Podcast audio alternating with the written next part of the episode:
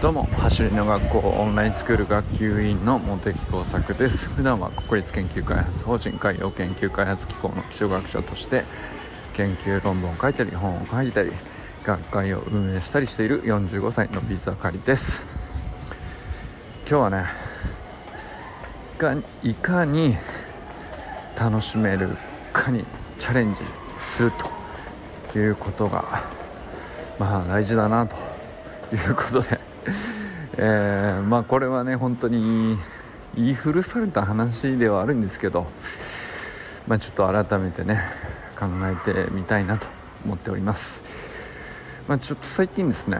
あの横浜市立大のあの野球部さんのスプリント練習とかにお付き合いしたりとかまあオンラインスクールでもねあのいろんな人たちのトレーニング投稿とかすごい増えてきてあのまあみんなのねこう続いてる人たちの こう特徴としてですねなんかやっぱりやってることをすごいどうやって楽しむかみたいなところがすごい見えるんですよね。なんかでそれって一つじゃないんですよ。やり方が一つ。こうすれば楽しめると。いう方法があるわけじゃないからこうみんなそれぞれ状況も目標もまあある種何て言うか時間的にどれぐらい差し迫ってるかとかそれも全然違うと思うしフィジカルも全然違うでしょうし、まあ、普段の生活のリズムであるとか、ね、大学生か小学生かで全然違うでしょうしとかっていうとまあ楽しめるかどうかはめちゃくちゃ誰にとっても大事なんですけどいかに楽しむかはもう本当にうん答えがないというか。ね同じ大学生であっても一人一人課題が違えばあのー、楽しみ方はすごくこうねどこに楽しみを見いだすかってその人次第全然違うと思うんですよね。だけどまあやっぱりどの人にとっても共通してるのは続けて継続して積み重ねないと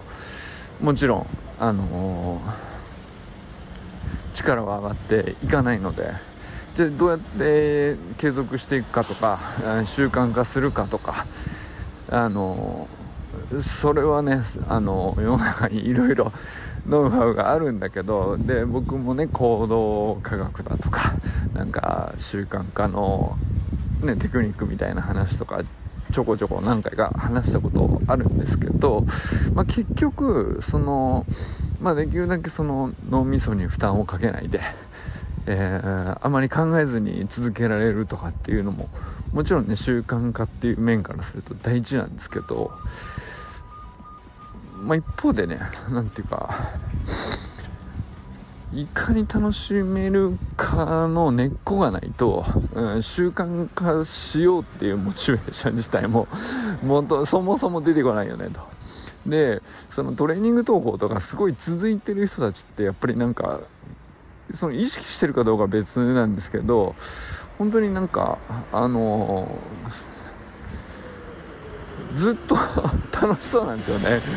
それがなんかすごいやっぱり僕はなんかずこう2年ぐらい自分で続けていても自分でもなんかん？そのどう楽しむかみたいのはそのなんかねずっと1個じゃないんですよね自分1人とっても。あのもうほんと最初の頃はあの何て言うのかなできない状態がデフォルトというか一番最初の状態としてあるからあのちょっとでもできるようになったらそれが楽しいっていうそういう状態だったんですけど、まあ、ある程度そこそこのなんかいろんなメニューとか週間メニューとか、まあ、月間メニューでもそこそこできるようになってくるとじゃあ今度その上で何を楽しむかっていうのはまた別な問題になってくるんだけどやっぱりそれはそれでねなんかあのそういう状態をきちっとキープした上で練習会に行くのが楽しいとか。あのでそれで積み上げてる人同士で一緒に自主練するとかねミッキーとかと奈くんとかと一緒によくやったりしてましたけどそれはそれでなんかあの僕にとってすごくいい楽しみ方だったんですよね。で、えーと、今今でまたなんか ある種基礎の基礎を見直そうみたいな感じになっていてすっごい原点に立ち返るようなことやってるんですけど、まあ、ある種何て言うか、えー、20秒間ベースポジションを取るっていうのをめちゃくちゃ真面目にやるとかっていうのは何だろうな。見る人が見たらすげえ退屈なことやってんだっていう動きもないしさっていう。だけどまあなんか見る目が超えてる分だけ自分でですよ。自分で自分の姿勢をもう何何十回何百回と見てきてるからやっぱここもうちょっとこうしたいみたいな感じになるんですよね。でそこに僕今ちょっと楽しみを見出しててまさかこんな感じになると思ってなかったんですけどで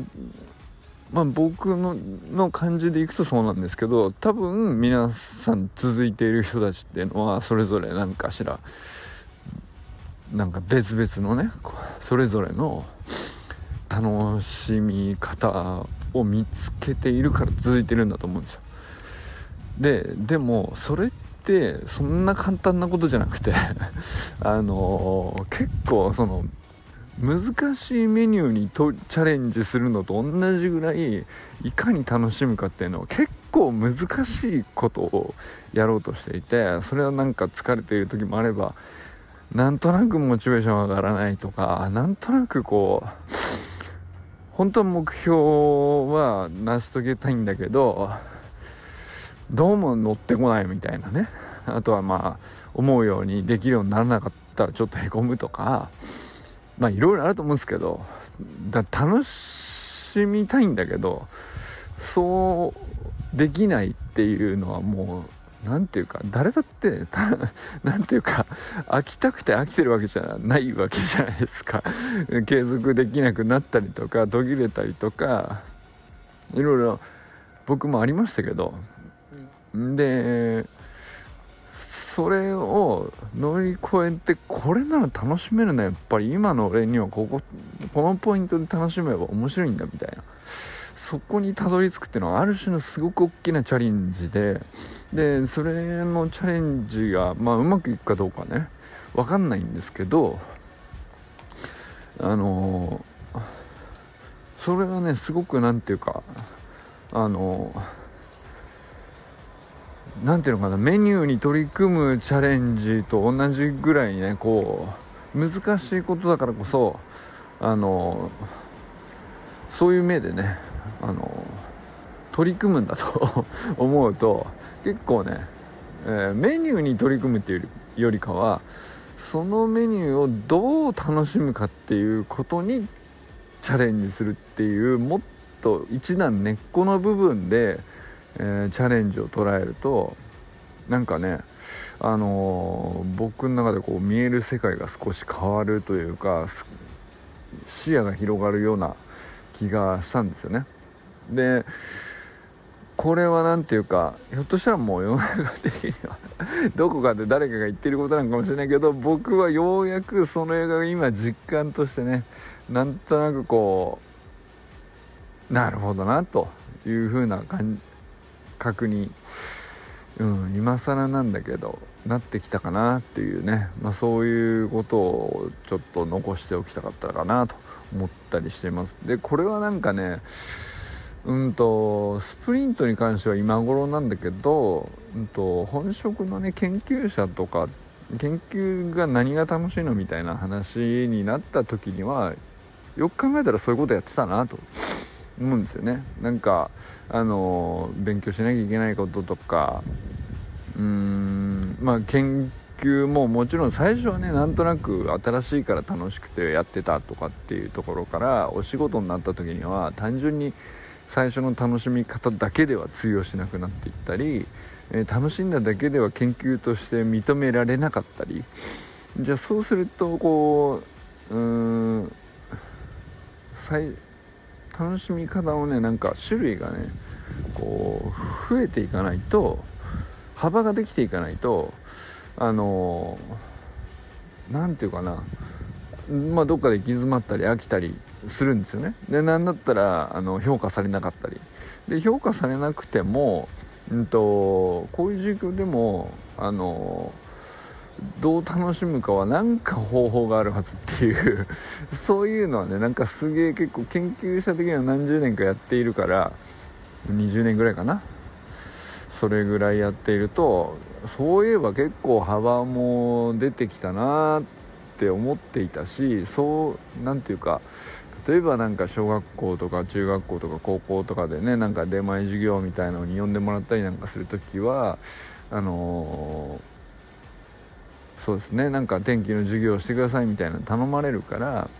あの、行くんですけどそういう時も必ず僕それはすごく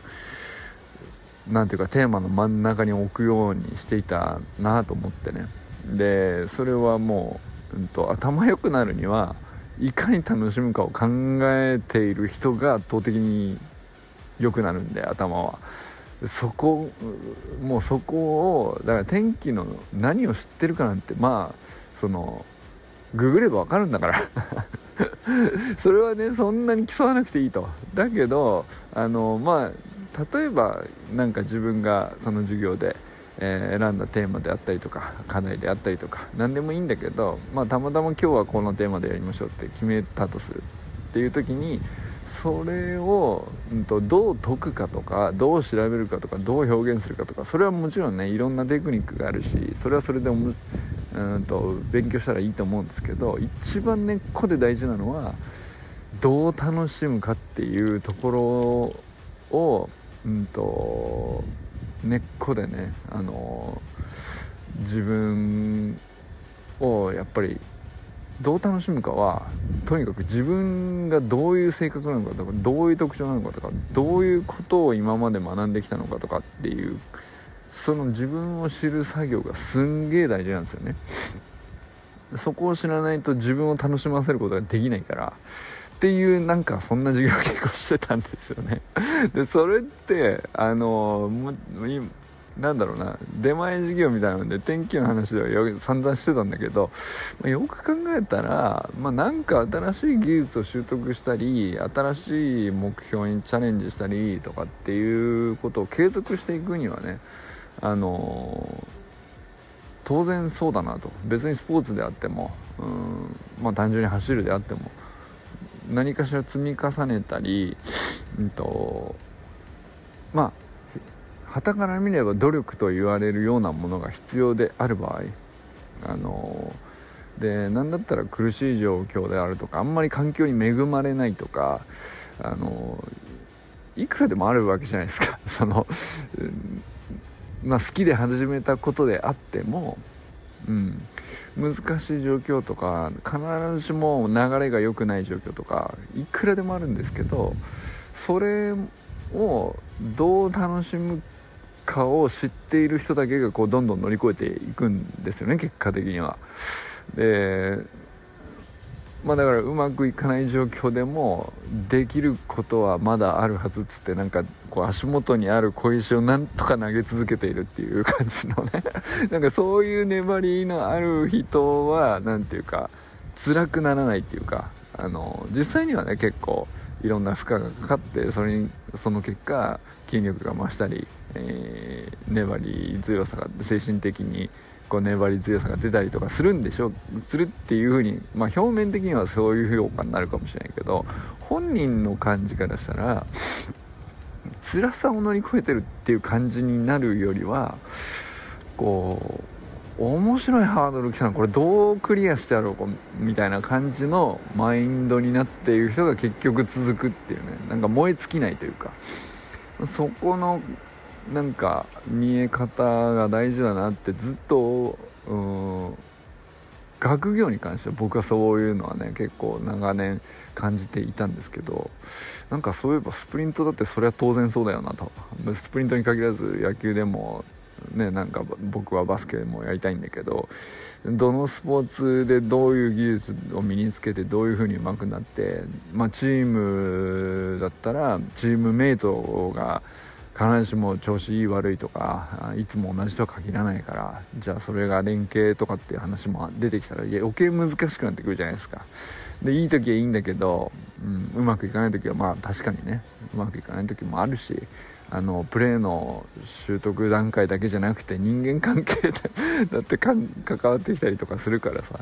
それはなんかあのいくらでもその要素があってあの本当好調でうまくいってます流れがこう来てますノリノリですっていう状況がずっと続くってことは基本的にないんですよね。ですけどうんとそういういい波が来るまでの間もいかに楽しんでいるかっていうのは結構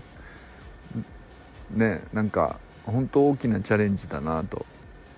でそれをね自然にやっている人たちがやっぱりなんかねすごく高いところに登っていってるなと思うんですよね。やっぱり校長とか見ててもずっと楽しそうですよね。なんでなんかわからないですけどやっぱりでもそういう人に引きつけられるから橋の学校も、まあ、大きくなっていくんでしょうし戸川君とかがオリンピック候補選手になるとか、まあ、そういうレベルになっていく人たちっていうのはやっぱりその分野でもうなんかね幅跳びでも幅跳びであってもスプリントであってもいろんなことで僕らには想像つかないぐらいこういかに楽しめるかに、えーと、チャレンジしているのかなと。だからなんか辛いことにチャレンジしているっていうふうに僕はなんかねあのアスリートとか見ると そういう印象で見ちゃってたんだけどいやなんかそれだけで説明つかないなあのあのテンションとかって思って。